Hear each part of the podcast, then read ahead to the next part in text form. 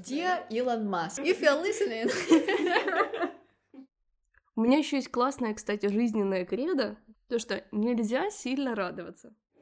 Теперь мы это точно вырежем. Плохо, когда э, заканчивается вино. Да к нам никто больше не придет. Ты сидишь такой, думаешь, так, все, я эксперт, нужно собраться, и вот это вот, я не знаю, не говорить какие-то глупые мысли, я же эксперт. Привет! Это Крис, Ксюша и подкаст, где мы боремся с задвижкой, которая не дает открыть дверь в Нарнию. На самом деле нет.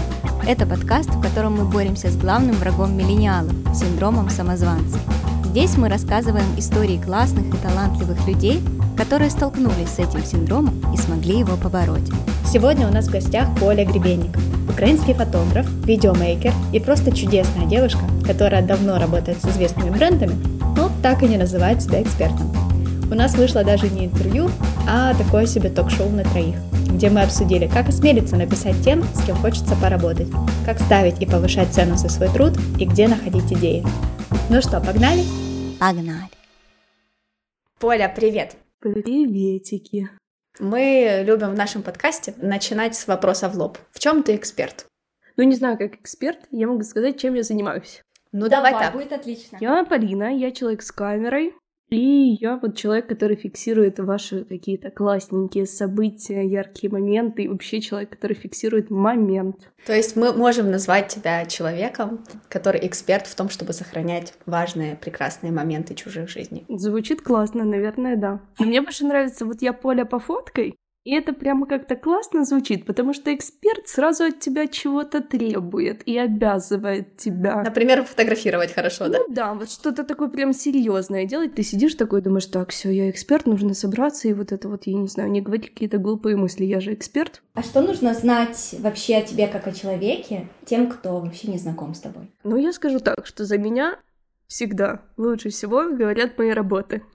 Вот, поэтому если вы зайдете на моей страничке в Инстаграме Self-Promotion, вот, ну правда, мои работы, мне кажется, больше скажут о том, какой я человек, как я вижу этот мир, как я его чувствую, какие ценности я несу в этот мир. Потому что словами всегда сложно и всегда не так, как ты чувствуешь и хочешь сказать. Ты стопроцентный визуал, причем который вот несет весь свой смысл в жизни через Да, конечно, через картинку всегда легче. Через картинку реже через текст, Но тоже да, по твоему инстаграму и рабочему, и личному. Можно сказать, что да, ты человек, у которого как будто вместо глаз, знаешь, кинокамеры, и ты видишь все как кино и показываешь другим. Боже, это мечта всей моей жизни. Если когда-то в будущем будет проект, где тебе в глаз, я не знаю, внедряют какую-то маленькую камеру, и ты можешь ходить, и там, как ты моргаешь, так ты фиксируешь какой-то или кадр, или видео, это будет гениально. Я просто готова вложиться в эту идею, потому что мне прям правда кажется, что это гениально. Потому что иногда ты вроде сидишь и такой чувствуешь, что, боже, такой классный момент, так хочется его зафиксировать, потому что понимаешь, что в памяти он может или стереться, или что-то другое произойти, и ты думаешь, боже, пожалуйста, вот почему мои глаза не снимают кино? Dear Elon Musk, if you're listening.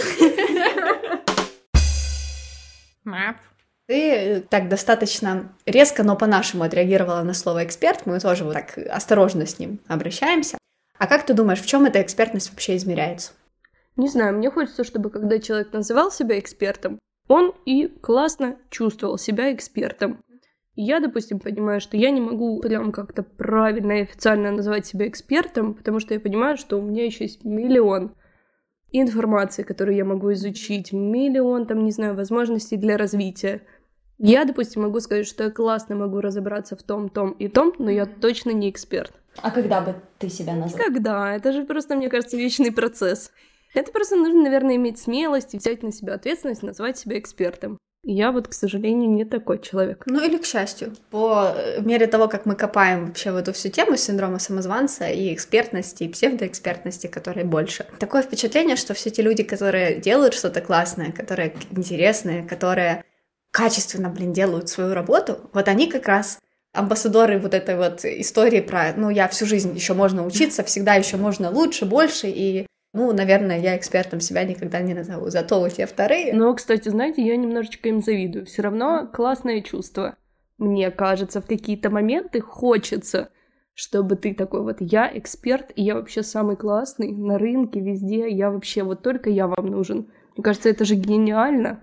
Согласна. Я просто вспомнила, ты сказала, вот это как это чувствуется. У меня такое иногда бывает в жизни, когда я вот так чувствовала, вот Ага. я, я эксперт. И не только задвигать, а самой себе. И вот ты себя чувствуешь на вот этих крыльях. И именно в этот момент попадаешь Всё в полнейшее дерьмо Класс, какое-то. сто процентов. И оно тебя опускает и показывает, да нет, ни хера ты не эксперт. Да, это просто это моя жизнь, сто процентов. Только в те дни, когда я просыпаюсь и думаю, боже, все, я просто самая классная на планете и вообще могу все. И вот, ну, наступает, я не знаю, наверное, 10 часов утра, и просто вот так проблема за проблемой. Я такая думаю, так, ладно, не сегодня. Подумаю об этом в следующий день. У меня еще есть классная, кстати, жизненная кредо, то, что нельзя сильно радоваться.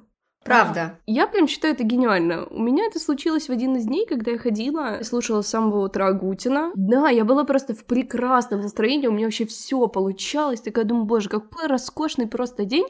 И вечером я ломаю экран своего ноутбука каким-то дурацким образом, потянула за шнурок, он полетел мне на руку, экран такой в дребезги, я понимаю, что как бы у меня куча работы, и вот в этот день я подумала, что, наверное, это потому, что я с утра очень сильно порадовалась. И как-то вот... Это все Агутин. Прекрасный мужчина, не будем на него. Вот это вот. А ты вообще оптимист? Да, сто процентов, мне кажется, да. Ну просто ты контролируешь себя. да? Чтобы так в балансе немножко было, чтобы не прям я такая ходила 24 на 7, и как прекрасна эта жизнь, а то, что это такое, люди подумают, что я вообще какая-то сумасшедшая. Ну, это, наверное, проблема нашего какого-то общества мира, что человеку хорошо, а ты думаешь, странный, что ли. Блин, так это правда, ты когда идешь по улице и улыбаешься просто, почему-то ты такой ловишь себя на мысли, типа, так, стоп, под- подождите, почему я иду с веселым лицом? Сейчас еще спросят, что у меня случилось, что я радуюсь сильно. Это же так работает. И потом эффект Агутина такой, опа!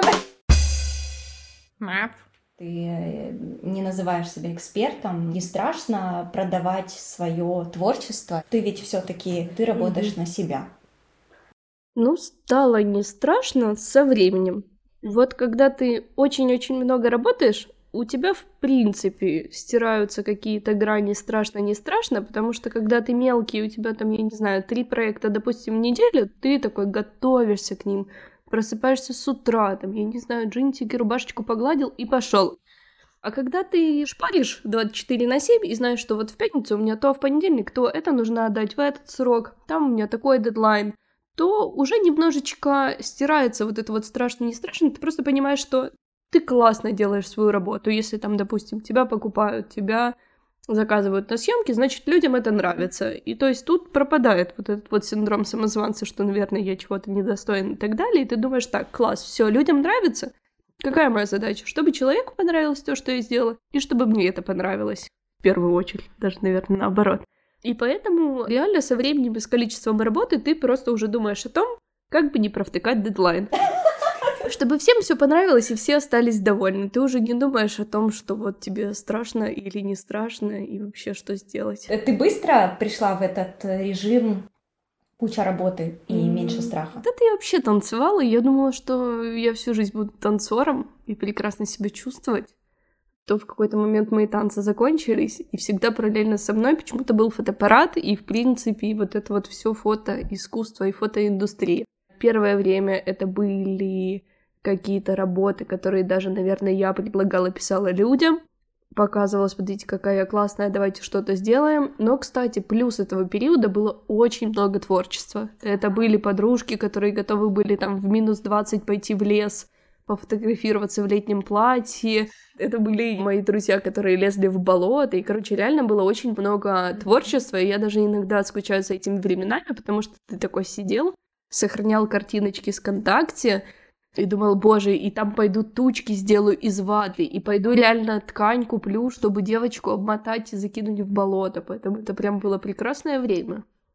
А самая крейзи твоя фотка, идея? Съемка. Мы когда-то залезли на крышу, и к нам вышел дядечка в одной руке с огурцом, второй с ножом. Это, наверное, не про фотографию, а просто про ситуацию. Он просто решил медленно на нас идти, и мы подумали, что он маньяк-убийца, уже думали, с какой крыши прыгать и в какую сторону. В результате он просто присел, начал резать огурчик и есть его. Ну, вот э, мы тогда, конечно, испугались очень сильно и решили, что как бы вот съемка наша и окончена. Но фотографии красивые получились. А ты сейчас пишешь кому-то крутым людям и говоришь, я классная, давайте я вас пофоткаю. Наверное, нет, потому что, правда, нет времени. Но у меня просто за день случается очень много каких-то знакомств, и иногда это может просто мы там встретились с человеком выпить кофе, и такая, о, класс, дай я тебя щелкну. Или, блин, давай договоримся там, что ты делаешь в пятницу. Mm-hmm. И вот как-то это уже так в реальной жизни больше происходит. Если раньше я прям, у меня был шаблон, по которому я там меняла имя. А бывало, что не ну, затупила не? Не, ну... Это такой у пиарщиков. У пиарщиков и у маркетологов бывает. Я все таки внимательней была раньше, не то, что сейчас.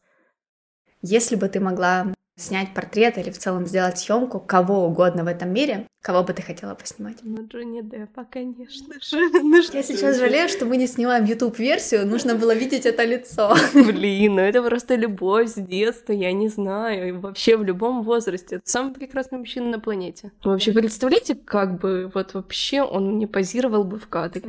Dear Джонни Депп. Мы напишем на английском транскрипцию этого подкаста. Раз мы заговорили о работе с публичными людьми, ты снимала для э, Маши Ефросининой. Я думаю, что она не единственный публичный медийный человек, с которым ты уже работала. Как ты думаешь, во-первых, почему эти люди хотят работать с тобой? А потом, как отличается работа с такими людьми? И съемки такие более обыденные, коммерческие, стандартные. Когда я была маленькая и танцевала, у меня было супер много кумиров в танцевальном мире. Когда были какие-то турниры, или танцевальные сборы, где ты переезжаешь и видишь вообще всех этих людей, на которых ты просто молишься и думаешь, боже, ну невозможно быть вот таким человеком. Он его там или боженька при рождении поцеловал, или вот что-то с ним точно не такое, как с тобой. И ты такой тренируешься, находишься с ним день-два, неделю. Начинаешь понимать, что это тупо такой же человек, как и ты, абсолютно, который не делает ничего сверхъестественного или того, чего не можешь сделать ты. Просто он тупо очень много пашет. И ты понимаешь, что все люди, которые кажутся тебе невероятно классными, талантливыми, крутыми, круче тебя, это просто такие же ребята, как и ты. Просто в какой-то момент у них получилось, они в чем-то эксперты.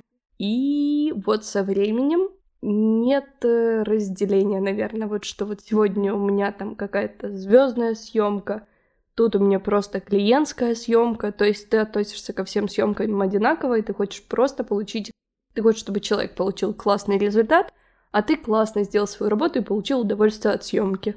А почему работаю? Не знаю, наверное, потому что я классненькая. Шутка. Так надеялась, что ты это скажешь. Нет. А, об этом был весь вопрос. Нет, ну нет. Ну, наверное, потому что просто классно что-то делаю, что им нужно в определенный момент. Например, фотографирую. Снимаю видео.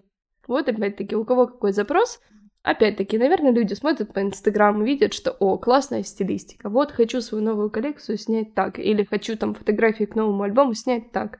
Тебе сейчас больше нравится фотография или видео? Сложный вопрос. Я даже сама для себя пытаюсь определиться. Но на самом деле я дико кайфую, что я умею делать и то, и то, Потому что в момент, когда я сижу и такая думаю, боже, все, я просто уже не могу фотошопить, у меня уже глаза на лоб вылазят. Ты начинаешь видеошопить. Да, я захожу на Spotify, нахожу музыку, сижу, думаю, ищу референсы, как я это смонтирую, и у меня отдыхают мозги, потом я перехожу в монтаж. Там сижу такой, думаю, боже, как все надоело, пойду-ка снова по фотошоплю и сделаю просто какую-то рутинную работу, поэтому классно, что оно вот как-то так взаимосвязаны, и я могу переключаться. А потом э, Киев просыпается, вот, а у Поли в Инстаграме прекрасный новый ролик, да, да, да, да, да, да, и все такие начинают утро с чего-то красивого. По долгу службы ты общаешься с большим количеством людей, насколько я понимаю. Ты сама сказала о том, что ты часто в процессе дня, в процессе работы знакомишься с людьми.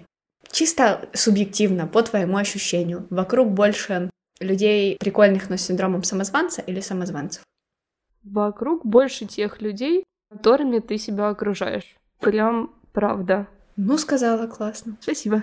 У меня сейчас прям правда супер классное мое окружение. Потому что я всегда, опять-таки, когда была мелкая, я думала, боже, все, у меня нет друзей, я такая вот одна одинешенька, и никогда в этой жизни у меня не будет друзей.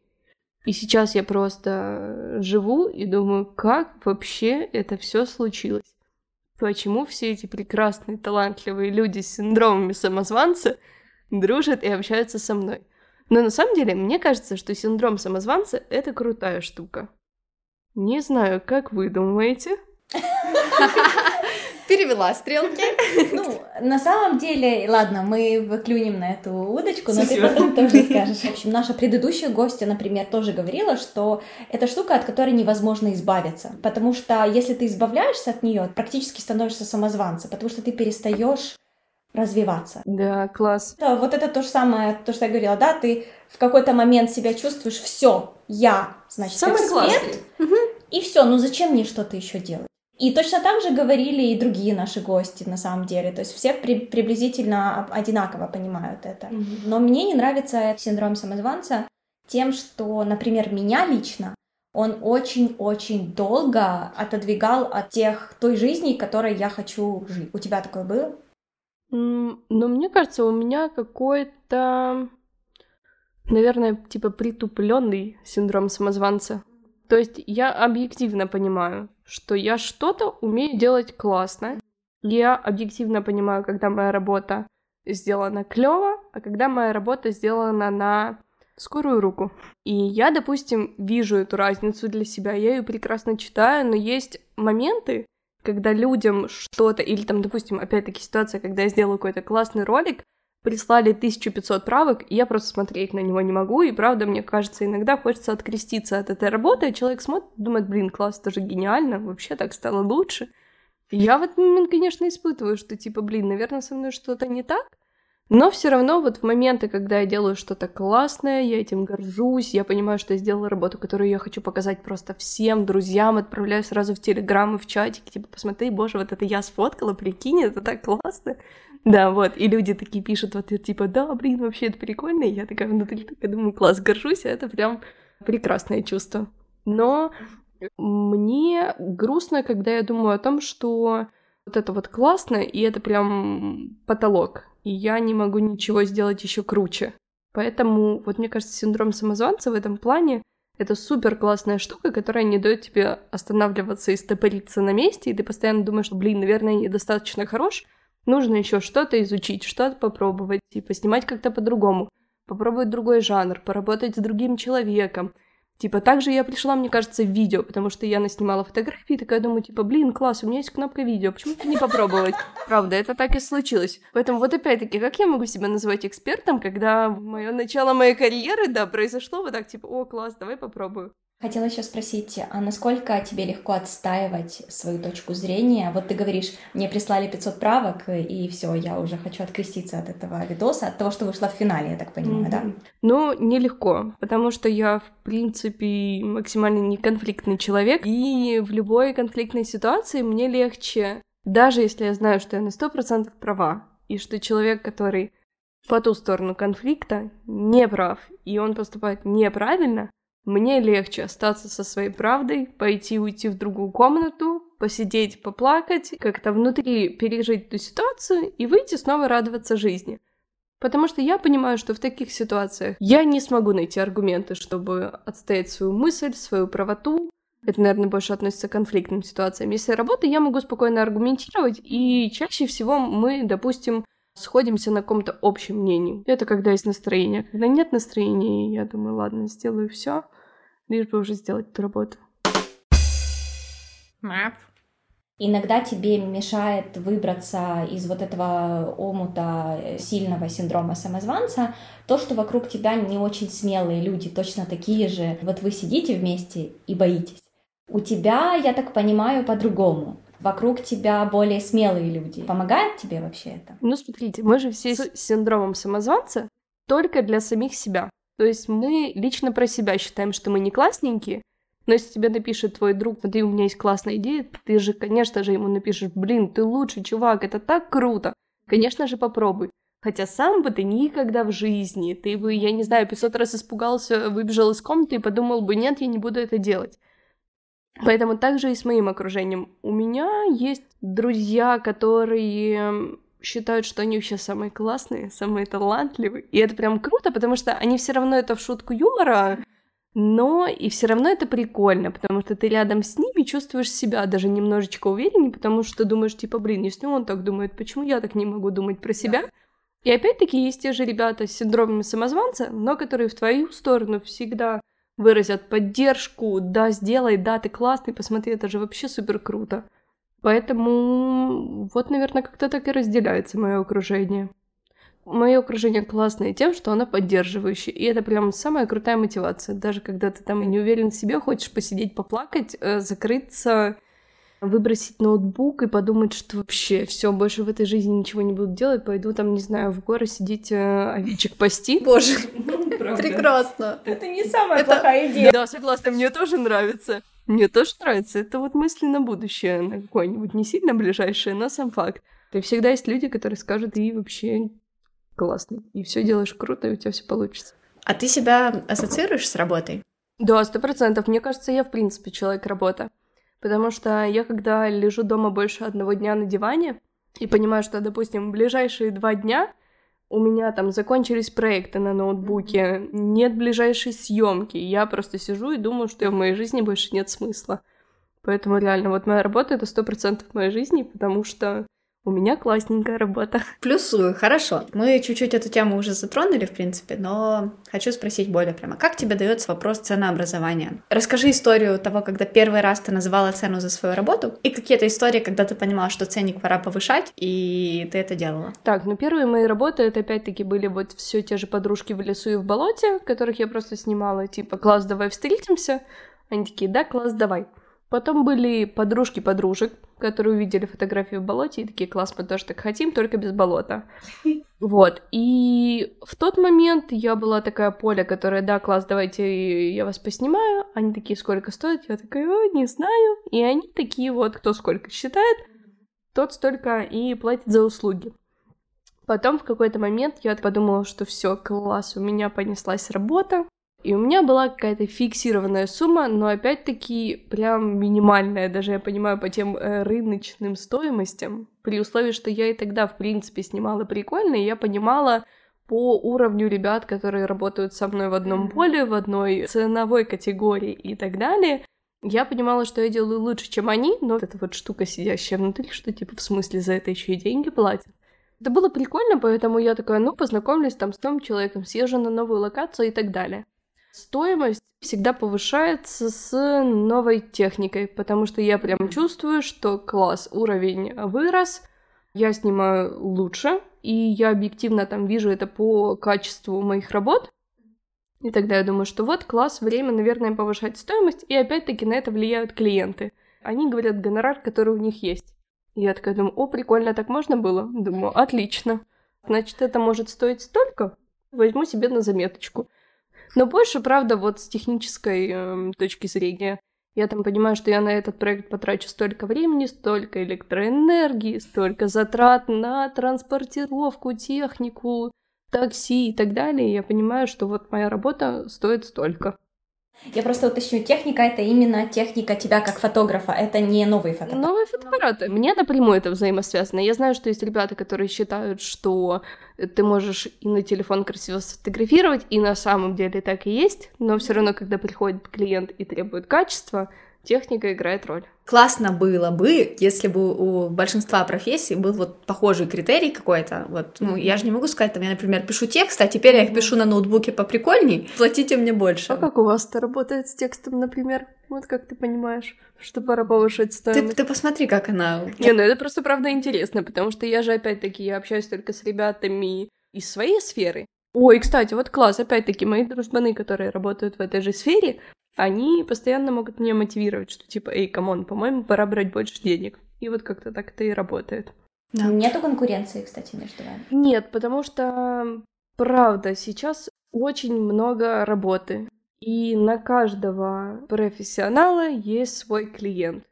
И опять-таки, это может быть один и тот же клиент, у которого разные запросы, и ты не можешь выполнить их все. Поэтому с коллегами классно дружить, потому что они тоже все прикольные. Так, про тексты. Я на самом деле тексты не монетизирую, что on me возможно, но в какой-то момент я в общем, как я оценивала? Я понимала, сколько времени я потрачу на какой-то текст, это чаще были какие-то там сайт-проекты. И я думала, ну окей, сколько стоит там три часа этого времени, учитывая, что мне нужно про какой-нибудь блокчейн и cyber security почитать, и вряд ли я получу огромное удовольствие от того, что буду в этом разбираться. До какого-то этапа я дошла и называла цену, и все соглашались, и мне это было окей. А потом наступает какой-то порог, когда объективно мое время стоит дороже, чем может стоить этот текст. Я это понимаю. И вот тут уже вопрос, ты хочешь там дополнительный заработок себе в таком формате, или оно тебе не совсем нужно. Поэтому я пока свои тексты не монетизирую, но это мне на подумать. Да и тебе тоже. У меня точно так же, кстати. Я, я раньше просто на бум называла, mm-hmm. но потом начала делить э, свою рабочую, свою зарплату на количество часов mm-hmm. и так далее. Но у вас есть такая темочка, что вы типа изучаете рынок, прикидываете, у кого какая стоимость? Ну, понимаешь, у нас... И да, это... и нет. Да. Ну, отличный ответ. Как и везде, как получается. Вот есть такая штука, но вот вообще в креативной индустрии, что бы ты ни создавал, там брендинг, копи, визуал какой-то, и есть люди, которые готовы заплатить много просто ради того, чтобы работать с тобой, им вот конкретно как ты делаешь что-то нравится. А есть те, которые вот поизучали рынок и посмотрели, mm-hmm. что где-то там на обворке средняя цена за такой текст 35 долларов. И они к тебе приходят и такие, ну смотрите, а ты такой, нет, это вы смотрите. Mm-hmm. У тебя есть профдеформация? Как ты смотришь на фотографии других людей? Ты подмечаешь какие-то штуки или ты можешь смотреть как просто обычный человек? Не, не могу. Это же ты идешь по улице и ты думаешь, боже, какая прекрасная локация. Ты идешь в метро и думаешь, господи, какая девочка, почему у меня нет визитки? Я бы сейчас, я не знаю, да, и запишу твой инстаграм контактик, у нас там съемка новой коллекции, ты нужна нам как модель. Ты смотришь кино и думаешь, господи, как поставлен этот свет. Ты приезжаешь в другую страну, и ты не приезжаешь как турист. Боже, вот я бы тут сейчас поснимала. Господи, дайте мне телефон, я хотя бы запомню все это на телефон. Или это человек, который приезжает и думает, господи, вот я вернусь сюда, отснять, там предложу тому клиенту, тому клиенту, ту коллекцию. Поэтому все, это уже стопроцентная профдеформация. Но это опять-таки прикольная профдеформация. Но это реально вот приятная профдеформация, мне кажется, у которой нет минусов. Но это я тоже так сказала, а потом ты лежишь на диване и вообще не хочешь ноутбук открывать, и понимаешь, что тебе нужно просто два дня полежать, чтобы тебя никто не трогал, и ты снова вернулся в этот мир. Это такое мини-выгорание, да? Вот ты, ты, ты выгорала когда-то по-настоящему? Нет, мне хватает дня полежать, ни с кем не общаться, не отвечать на сообщения, я не знаю, вообще никак не выходить в этот э, реальный мир, понять, что класс, все, я восстановился, и снова пойти в этот мир радоваться жизни. Потому что, опять-таки, я супер люблю общаться с людьми, и я на сто процентов от них заряжаюсь энергетикой, но точно так же я и отдаю эту энергию взамен. И поэтому иногда после какого-то классного эмоционального дня, где я хожу, опять-таки радуюсь весь день, я прихожу домой на диван, такая, так, фух, все, меня еще нет дома, не разговаривайте, пожалуйста, семья со мной. Мне нужно просто час посидеть, и вот через час я приду домой, и тогда мы с вами сможем общаться. И это прям классно, потому что ты понимаешь, что тебе вот этот час посидеть, помолчать, там, я не знаю, позалипать в одну точку, и ты снова нормальный человек. Ты не хочешь кидаться на людей или ходить думать о том, как ты устал. Это очень круто, что у тебя есть вот этот стопер, знаешь, mm-hmm. вот, потому что у многих творческих людей же его нет. И вот особенно вот экстраверты, э, такие как ты, я так понимаю. Ты экстраверт? Ну, ты кажешься, ты интроверт. Mm-hmm. Ну, все зависит от дня. Вот реально, у меня иногда бывает, что я просыпаюсь, и я такая, привет, вообще весь мир. Я пойду обниматься с любым прохожим. Это Ксюша, так. А иногда я захожу на вечериночку, становлюсь в углу и думаю, Это господи, я. пожалуйста, где выход и как отсюда выйти? У меня супер зависит от ну, отношения человека. Если я понимаю, что мы, допустим, вдвоем заинтересованы в общении, я экстраверт. А если я сижу и понимаю, что мне нужно искать пути общие темы и вообще о чем говорить с этим человеком, я такая сижу и думаю, так, не, я прям не хочу напрягаться. Я не тот человек, который типа душа компании и такой главный весельчак. Угу, а так и не скажешь. Да. Это потому, что вы вино налили. Я хотела спросить про вот как раз обратную связь. Я недавно проходила курс по мобильной фотографии, чем мы фотографировали модель. Самое вот частое, что нам говорил наш куратор, он говорил, разговаривайте с моделью, говорите, что ей делать, потому что все такие, все, давайте фоткать, и гробовая тишина. Тебе легко, вот ты настраиваешься, когда работаешь, вот включилось поле. Да, и у меня прям даже есть э, коронные дебильные фразочки, которые мои постоянные, там, допустим, клиенты обожают. И я считаю, что супер важно, в принципе, общаться с человеком, когда он снимается, потому что он же стоит по ту сторону камеры, и он не понимает, как он выглядит, он не понимает, что он делает. Ты же все равно должен как-то расположить его так, чтобы ему комфортно было находиться в кадре, и это прям классно, потому что я не тот человек, который очень часто снимается у других людей, и у меня были опыты, когда я просто стою в кадре, и вот фотограф молчит. Я уже думаю, боже, ну что со мной не так? Ну что я не так делаю? Ну почему? Все так плохо. Подскажи мне хоть что-то. Фотография — это классный диалог, где вам двоим должно быть комфортно, прикольно, и вы должны выйти из зала или со съемки. Лучшие друзья обсудили все на свете, еще и классно бонусом получили несколько там э, клевых фотографий. Это тоже как кому комфортно. Иногда на съемках, там, на съемках мы можем просто включить грустный плейлист, и все. И ты, допустим, понимаешь, что если у человека сейчас состояние, что он не хочет там искусственно улыбаться или давать тебе какие-то экстра эмоции, которые он не может выжать из себя, ты просто понимаешь его настроение, включаешь плейлист, и он спокойно себе живет своей эмоцией. Там, допустим, если ему грустно, грусть тоже может быть красивой. Хуже, когда... Да ладно, хуже, когда, знаешь, кто-то очень такой жизнерадостный, а хочет томную фотографию. Да, в обе стороны работает. Как себя чувствуешь, как человеку комфортно, опять-таки, ты разговариваешь.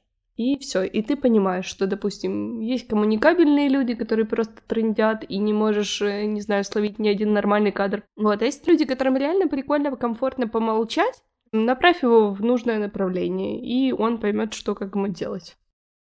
Почувствовал себя экспертом в эту секундочку. Вот. Вывели, вот. да, на, на чистую экспертную а, воду человека. Вот у вас это все. Конечно. Ты как-то написала, что сбегать — это твоя дурацкая привычка. От чего чаще всего тебе хочется убегать? Не от чего к чему. К новому.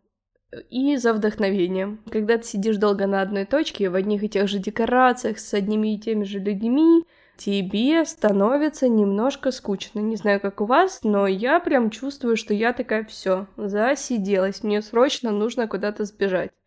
У меня был прекрасный опыт до всех этих коронавирусных времен, когда я впервые в жизни полетела сама в Париж. И это было просто самое прекрасное путешествие в моей жизни, потому что мне всегда казалось, что я не смогу, мне страшно.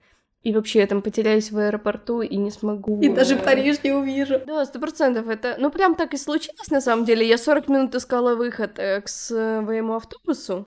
Но потом в результате все прекрасно сложилось, я погуляла пешком, я узнала, что у меня друзья есть друзья, которые живут в Париже, мы съездили в Этриту.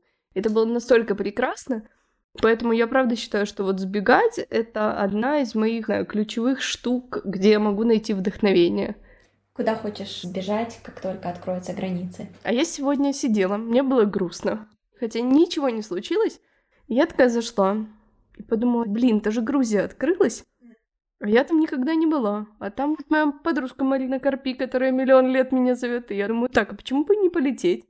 Я пишу дружбану Васе, ты в деле? Он такой, о, супер, скидывай карту, вот тебе мой паспорт. Все, и я такая купила билеты и думаю, блин, ну это же замечательно, почему бы и нет? Два дня выходных, которые не сыграют тебе роли, ты не пропустишь ничего абсолютно важного в своей жизни, Зато ты опять-таки приедешь счастливым, возможно, немножко пьяненьким, но прям классным и вдохновленным человеком. Учитывая, что Грузия еще и очень сытеньким. Сто процентов. Но там локдаун по выходным дням, поэтому сытеньким не факт, но счастливым определенно. Когда у тебя есть грузинские друзья, ты все равно выкатишься в аэропорт. Да, надеюсь, Марина сварит пельмешков.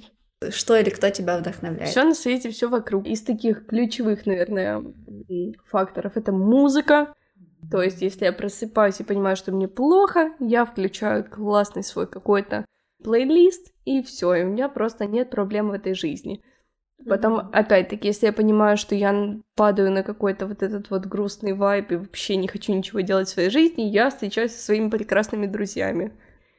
Ну, все реально, все вокруг. Красивый фильм ты себе включил, вкусно поел, Видел дедушку, который бежит к бабушке, обнимается, улыбается, радуется жизни. Или дедушка, который едет в метро и пишет смс-очку внучке. Просто, мне кажется, важно вот это вот видеть все вокруг и замечать, и столько всего прекрасного.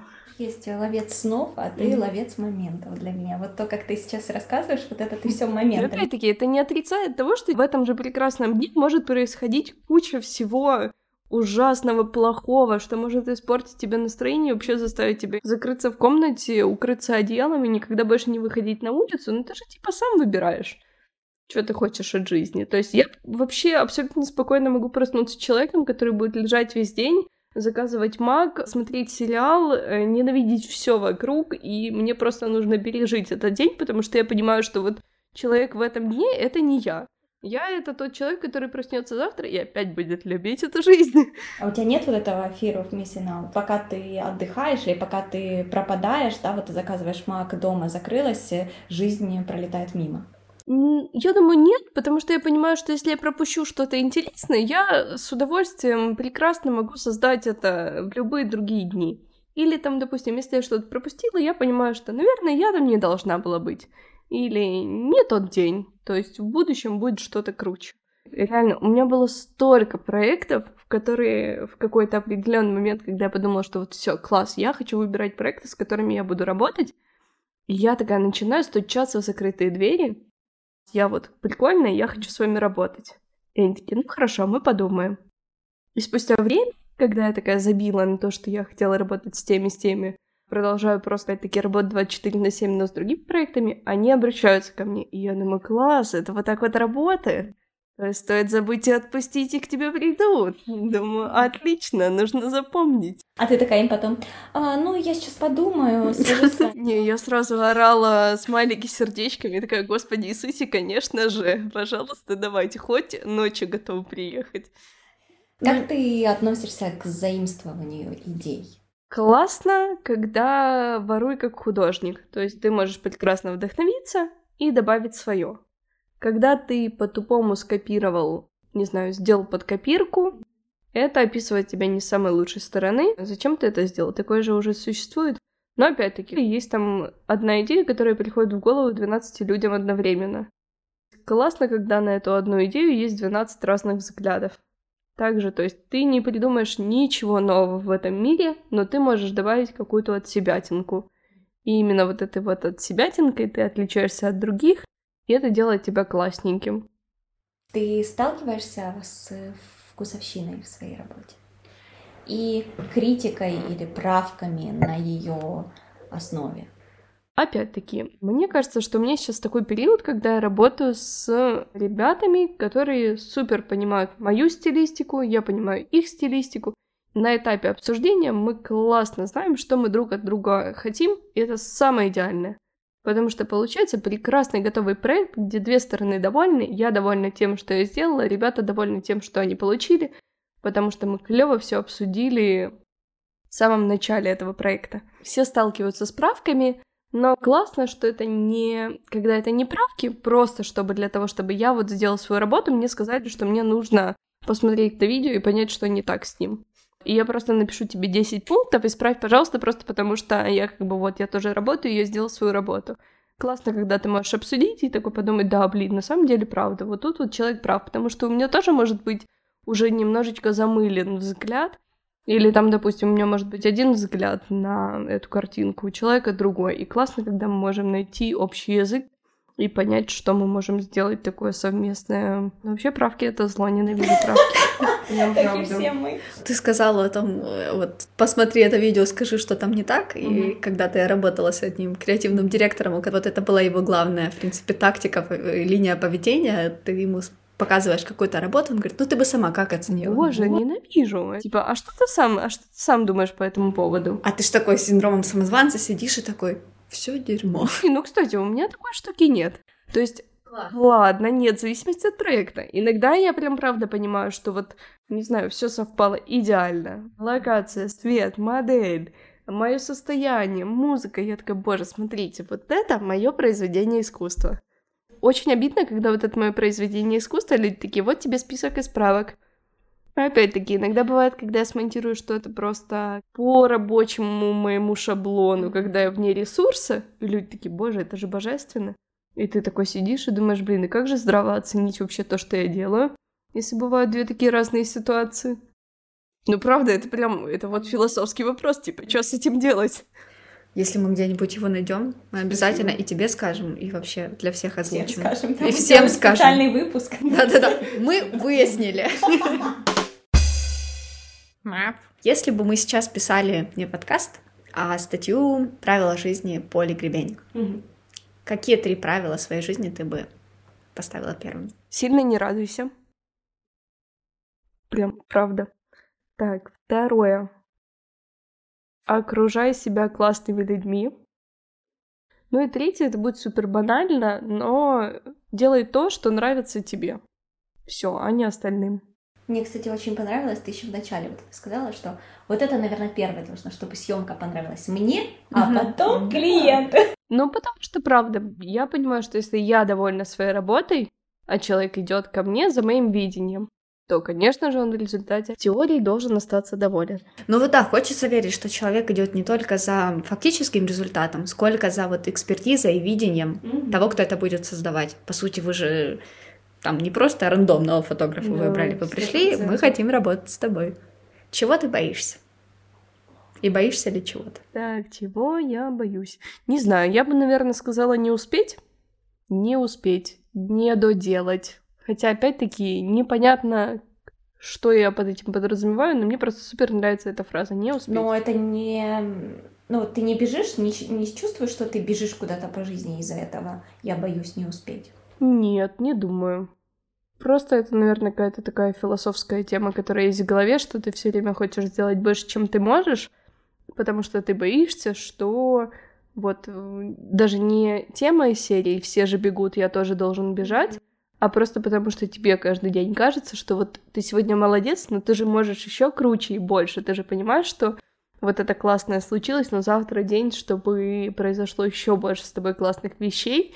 И вот от того, что ты, не знаю, пытаешься сделать как можно больше всего прикольного и классного, ты думаешь, боже, как вообще, когда? Дайте мне 26 час в день, чтобы я просто поспал, а все остальные 25 делал что-то классное. Ты заметила, да, у нее 25. Все нормально. Да. Это, ну, я думаю, она бы не успевала столько много делать, если бы было всего лишь 24. А вообще мы все гуманитарии, у нас тут Да, меня 100%, 23 с половиной, спасибо. например. Ну, как скажете, ладно, я должна была обратить внимание наших слушателей. Обязательно. Что бы ты сделала, если бы ничего не боялась? Like, вообще ничего. Джонни Депп. Джонни Депп, так, я бы с ним познакомилась, я же не боюсь. То есть у тебя вот нету такого, блин, вот я не могу себе представить вот такой смелый поступок, например, не знаю, вот да, как приедет Джонни Депп на какую-либо премьеру «Пираты Карибского моря», и ты такая прорвалась вообще на красную дорожку и говоришь, я хочу тебя пофоткать. Нет, но опять-таки, я бы так не сделала, потому что я понимаю, что если мне суждено встретиться с Джонни Деппом, то мы встретимся с ним при других обстоятельствах. Просто было 500 миллионов вариантов ситуаций в моей жизни, где это работало. И я такая думаю, блин, ну прям правда, если сейчас-то не случилось, все, значит, просто не время, не момент, не тот человек. Отпусти, забудь, живи себе дальше, прекрасно радуйся жизни. Слушай, ну, звучит, будто ты достаточно смелый человек, и это классно. Это вообще не так. Ну, я же поэтому и начала предложение с фразы «звучит как будто». В чем рецепт твоей смелости, либо псевдосмелости? Но хочется думать, что смелость. Я просто понимаю, что если я буду бояться, если я не спрошу, если я не сделаю, то потом вот буквально через пару минут я подумаю, типа, блин, come on, а почему? То что самое страшное может случиться?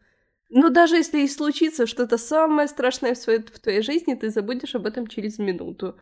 Или там, допустим, почему ты боишься подойти, спросить. Почему ты боишься быть глупым? Если ты и так тупой, то это видно. Ты же не сможешь строить какую-то картинку миллион лет. То есть, если с тобой что-то не так, люди и так поймут. Поэтому зачем бояться переживать? Строить из себя кого-то. Лучше сделать и жалеть, чем не сделать и жалеть, и не попробовать. Обожаю эту философию. У нас время блица. Это прям самая легкая и прекрасная часть, и ведет ее сегодня Кристина. Я? Да. Я в прошлый раз вела, давай ты. Да, ну я могу. А можно Юрия Дудя позвать? Сколько ты зарабатываешь? Хорошо, значит, блиц. Антоним синдрома самозванца. Псевдоуверенность. Страдают ли самозванцы синдромом самозванца? Нет, они не страдают, они с ним прекрасно живут. Блин, это все говорят. Я прям Мгм. радуюсь за этих людей. Если one way ticket, то куда? Из того, где была Париж, из того, где не была, но хотелось бы, но давайте Нью-Йорк. Цвет или ЧБ? Цвет. Линдберг или Лейбовиц? Линдберг. Поле по фоткой или поле поснимай? Поля, приди. На этой прекраснейшей ноте, на которой Спасибо, Поля к нам пришла, пришла да, мы закончили. Спасибо, что дослушали нас до конца. И раз уж вы это сделали, ставьте звездочки. Так больше людей узнает о подкасте, а мы будем меньше грустить из-за холодной весны. В остальном все по традиции. Мы записываемся, вы подписываетесь. Ну и давайте быть смелее. Пока. Пока.